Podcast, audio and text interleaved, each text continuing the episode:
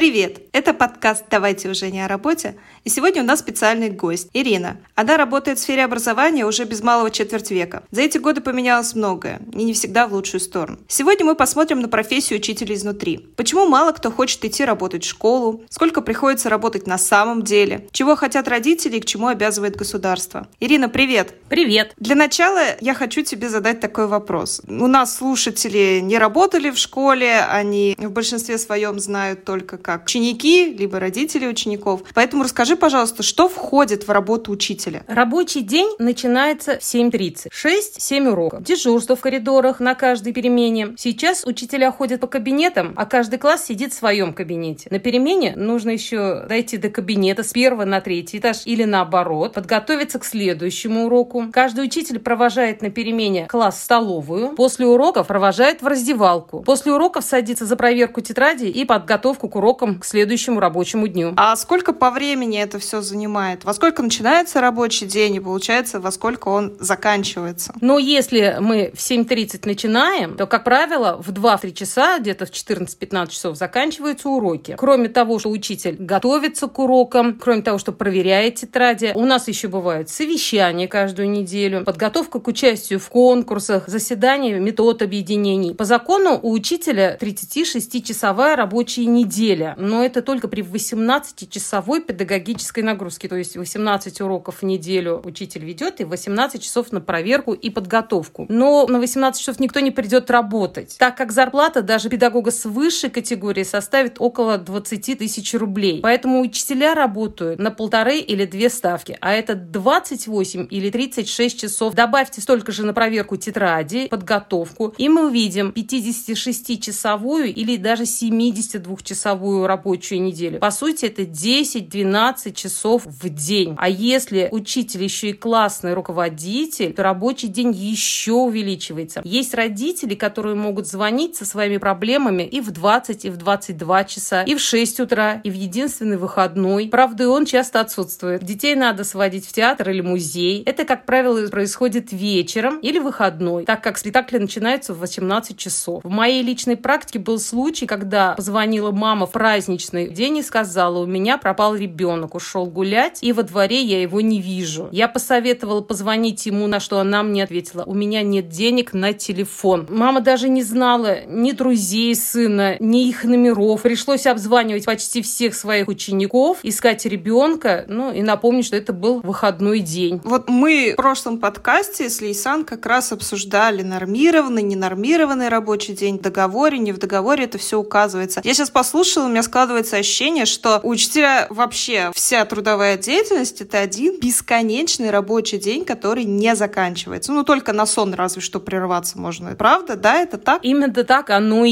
есть. Ну, а отпуск, да, вот выходные там, вот каникулы. Что вообще, как, дают отдохнуть или нет? Ну, хотя бы. Вроде у учителей отпуск летом, каникулы в летние, 56 дней по трудовому законодательству. А что касается там зимних, весенних, осенних каникул, там как дела обстоят? Зимние каникулы, они у нас по закону, пока у всей России выходные. Угу. И то там есть несколько дней. Вот, допустим, в этом году дети выходили на учебу, по-моему, 10 января, а мы уже 8 вышли на работу. Осенние, весенние каникулы — это пробники ОГЭ, ЕГЭ, отчеты. Выходных нет и даже нет метод дней. Мы работаем 6 дней в неделю. А летом как с отпуском дела обстоят? Дергают, не дергают? Из отпуска могут вызвать, пройти со своими детьми практику, если есть классное руководство, и без разницы, куплена у тебя путевка или нет, составлен график, когда класс должен отработать три дня летняя трудовая практика. Если коллеги могут договориться друг с другом, тогда можно поменяться. Сейчас есть такая тенденция, психологи они говорят, что родители, семья, они полностью сосредотачиваются на ребенке. Все внимание внимание уделяется ребенку. С точки зрения учителя, который часто контактирует и с детьми, и с родителями, отношение родителей к своим детям, отношение к учителю, что поменялось, как было и как сейчас? Есть разные родители, разные дети. У некоторых родителей одна цель — это хвастаться оценками своих детей перед друзьями и родственниками. А вот у нас все четверки или все пятерки. Объем полученных знаний важен только для учителя так так как его со всех сторон контролирует ВПР, ЕГЭ, ОГЭ, министерские или директорские проверочные работы, постоянное тестирование. Если ребенок на этих проверочных работах получает оценку ниже, чем в четверти, значит учитель завышает оценку, а дети сейчас учат все, скажем так, на кратковременную память. Вышли из кабинета и забыли. И вот здесь тогда у нас получается, что учитель оценку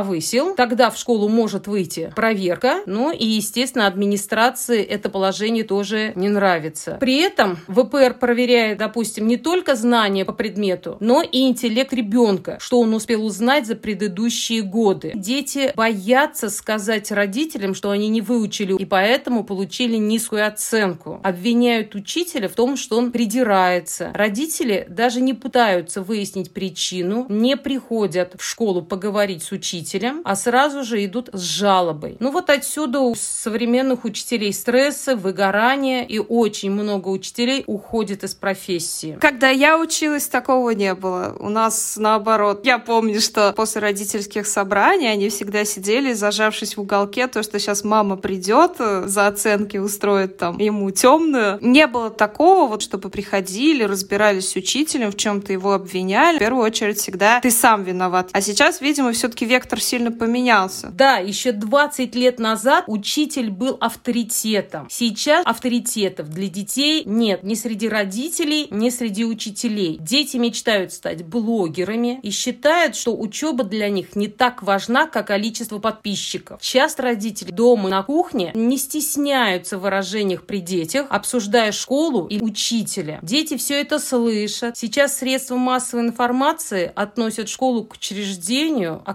оказывающими образовательные услуги. По этой логике ученик и родители наши клиенты. Отсюда и отношение к учителю он должен обслуживать. Еще один момент. Школа должна сразу все и воспитывать, и накормить, и обучить. Очень интересен такой вопрос. После работы в бюджетной клинике врач едет на работу в платную и зарабатывает там деньги. А учитель после уроков должен сидеть с неуспевающими детьми и бесплатно продолжать работу. В наше время, когда цены растут каждый день, можно ли прожить на зарплату в 32-35 тысяч, тем более если у тебя двое детей и ты не замужем? Ну да, тут же еще гендерный вопрос. В школах очень мало мужчин работает. Я не говорю про какие-то с военным уклоном. Трудовик раньше был, физрук, ну и все. Может, физик какой-нибудь или химик. И с учетом того, что у нас процент разводов крайне высокий, и количество женщин, которые в одиночку тянут одного, двух, трех детей, тоже очень высокий. Но при этом и работаешь нон-стопом, зарплату маленькую получаешь, при этом еще все время уделяешь время чужим детям, а на своих уже, видимо, ресурсов-то не хватает. Я с тобой полностью согласна. Не каждый мужчина может выдержать работу в режиме нон-стоп. Когда женщина приходит домой и до 12 ночи она готовится к урокам дома, проверяет тетради, готовится к открытому уроку. Поэтому могу судить по своим знакомым педагогам, что очень высокий процент разведенных педагогов. Еще один такой серьезный вопрос. С такие большие переработки, ну, колоссальные переработки, сто процентов, то, что вот все, что делает учитель, который работает на две ставки, сто процентов это больше этих 72 часов в неделю. Какие-то доплаты, премии есть? Это, конечно, зависит от школы и от директора. Когда собираемся с коллегами, то этот вопрос задаем друг другу. Если директор хочет удержать коллектив, то он выдает премии 2-3 тысячи квартал. Не во всех школах это наблюдается, потому что по положению учитель в квартал может получить премию 500 рублей при условии, что он не был на больничном, ну и доплаты за какие-то дела. Если призовое место принес ребенок или сам педагог, если у педагога юбилей 50, 55, 60 лет, в каждой школе свои нормативы премирования. Когда дети учились на удаленке, и учителя вели из дома уроки, пользовались своим интернетом, вряд ли кто-то компенсировал. Компенсировали в некоторых регионах. Там, насколько мне помнится, это была Чувашия. Там хорошая очень оплата идет. В нашем регионе, в Татарстане, точно никому оплаты не было. Что касается магии, принтеров, как тоже зависит от школы? За другие школы сказать не могу. Для распечатывания ВПР приносят пачку родительский комитет. Даже для того, чтобы пойти на ЕГЭ по русскому и математике, каждая школа заранее приносит бумагу, центр ППЭ, пункта проведения экзамена, подписывает, какая школа, сколько пачек. Все, что касается личного пользования, раньше у меня стоял на рабочем месте мой личный принтер. В прошлом году принтеры выдали всем, бумага и тонер за свои деньги. Примерно, конечно, по условиям работы все понятно. За себя скажу, я бы не хотела работать на такой работе, судя по описанию. То есть это ежедневный, каждодневный стресс. Работа нон-стопом и оплачиваю так себе. Вообще текучка сильная. Первое, что бы я хотела тебе сказать, когда моя дочь заканчивала школу, первое, что я ей сказала, ты ни за что никогда в жизни не будешь поступать в ПЕД. Посмотри на меня. Что касается текучки кадров. На сегодняшний день очень четко мы наблюдаем нехватку учителей абсолютно по всем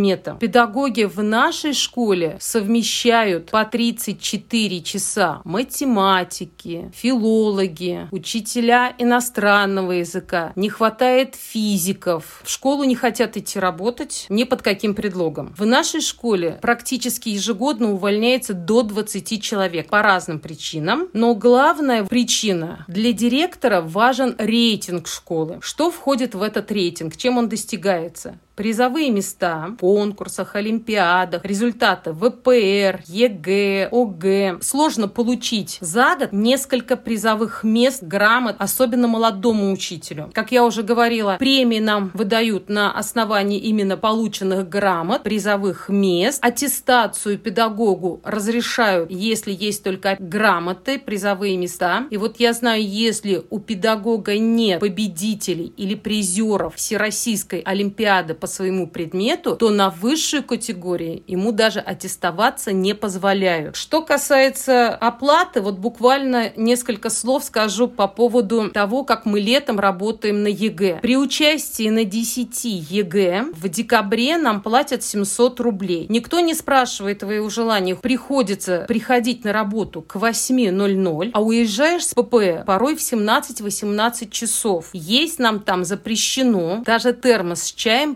пронести не разрешают. Все завидуют учительскому отпуску 56 дней. Зарплаты и отпускных порой не хватает куда-то поехать. Получается, что кроме того, что 10 месяцев учитель практически безвылазно работает, без выходных, и еще в лучшем случае отпуск может провести на даче. 10 месяцев тотального стресса и переработок нон-стопом, а потом 2 месяца, когда тебя либо могут еще и отозвать, если ты вдруг каким-то чудом накопил на путевку и решил куда-то уехать. Но по факту тебе не хватает просто денег, чтобы купить какую-то путевку, куда-то уехать, даже на самый недорогой курорт, и просто этот стресс снять. Это именно так. Я еще забыла добавить, что если по записям заметят, что на ЕГЭ ребенок списывал, учителя могут оштрафовать на 30 тысяч. А если у учителя зарплаты не 30 тысяч, а 20, он вообще в минуса еще уйдет. Есть такое постановление, оно реальное, это не на словах. Да, учитель еще и должен будет. Вот за каждое место, за грамоту было бы хорошо получать премию, но премию дают за грамоту или за какое-то место, ну, максимум 300 рублей. То есть к тем 500... Ну, то есть 10 грамот получил, 300-500, в зависимости от уровня. Ясно. Ну, 500 рублей – это два стаканчика кофе на вынос. Ну, вот мы работаем за два стаканчика Примерно. кофе квартал. Такой момент есть. Очень часто, ну, по крайней мере, еще вот года два, наверное, назад, постоянно всплывало в соцсетях, что где-то родители нашли страницу страничку учительницы молодой или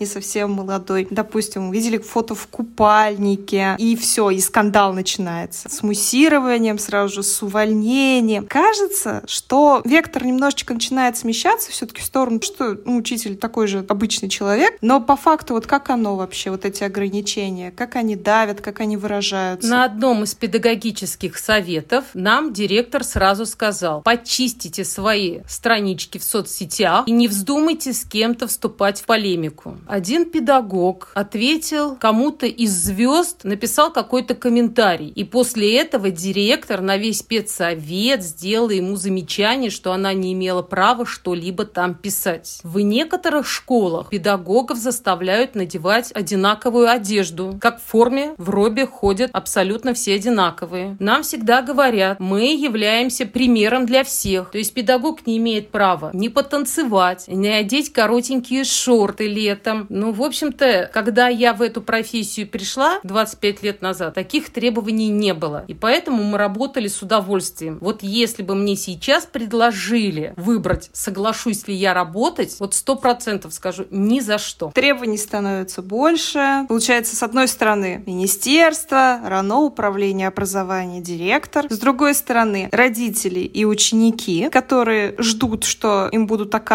услуги и обслуживать. А посередине находится учитель. Как между молотом и наковальней. Да, мы находимся в самом центре, и мы остаемся самыми крайними. Поэтому, если что-то случается, ребенок получил плохую оценку, как правило, многие родители бегут сразу на экран, жалуются. Если с ребенком что-то, не дай бог, случилось, это значит, виновата была учитель, что поставила плохую оценку. У меня есть э, много знакомых, друзей, у которых уже дети учатся в школе, и они очень часто, вот я слышу, возмущаются, что вот опять училка нам столько-то задала, то требует проект. Я-то, конечно, со своей колокольни понимаю, что это не учителю нужно. Расскажи про проектную деятельность. Что это такое? Это деятельность, когда ребенок разрабатывает какой-то проект. А смысл проекта? Проект должен быть полезным. В конце девятого класса дети обязательно сдают проекты. Эта строчка даже есть в аттестатах. Но в девятом классе можно сдать парный проект. В одиннадцатом классе дети сдают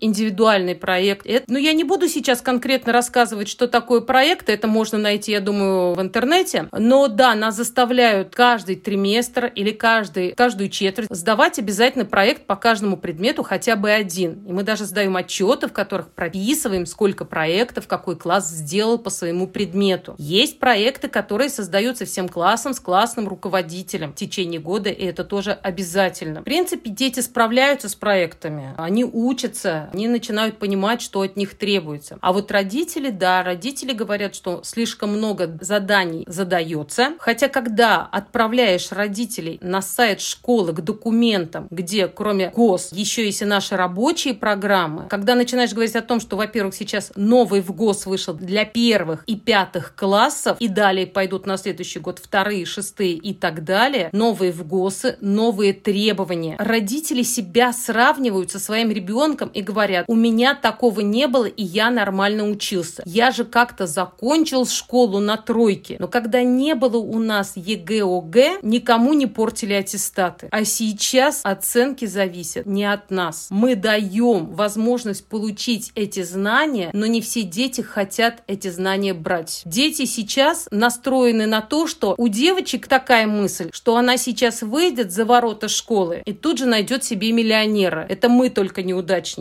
Они сейчас хвалятся, сколько у них подписчиков. Они все надеются на то, что смогут зарабатывать деньги, но достаточно легким путем. А родители почему-то детям этого не объясняют, что все не смогут стать блогерами и просто так зарабатывать. Это потом понимаешь. Кто-то никогда этого не поймет, кто-то поймет спустя время, кто-то уже сейчас понимает и поэтому учится хорошо. Я сейчас тоже могу говорить, там в наше время такого не было. Проектов никаких не было, ВПРов не было, в ГОСов не было, по-другому училась. Это же не значит, что это сейчас плохо. Это просто говорит о том, что, во-первых, массив знаний, он увеличивается всегда. И объем знаний у людей уже совсем другой. То есть те дети, которые, например, развивались, когда еще не было компьютеров повсеместных, когда еще не было мобильных телефонов. А сейчас уже вот в три года ребенок сидит за компьютером, играет в компьютерные игры. У них уже мозг по-другому развивается. И то, что их родители говорят, у нас такого не было, и ваши дети — это уже другое поколение. Ну, начнем с того, что, во-первых, объем знаний в учебниках не изменился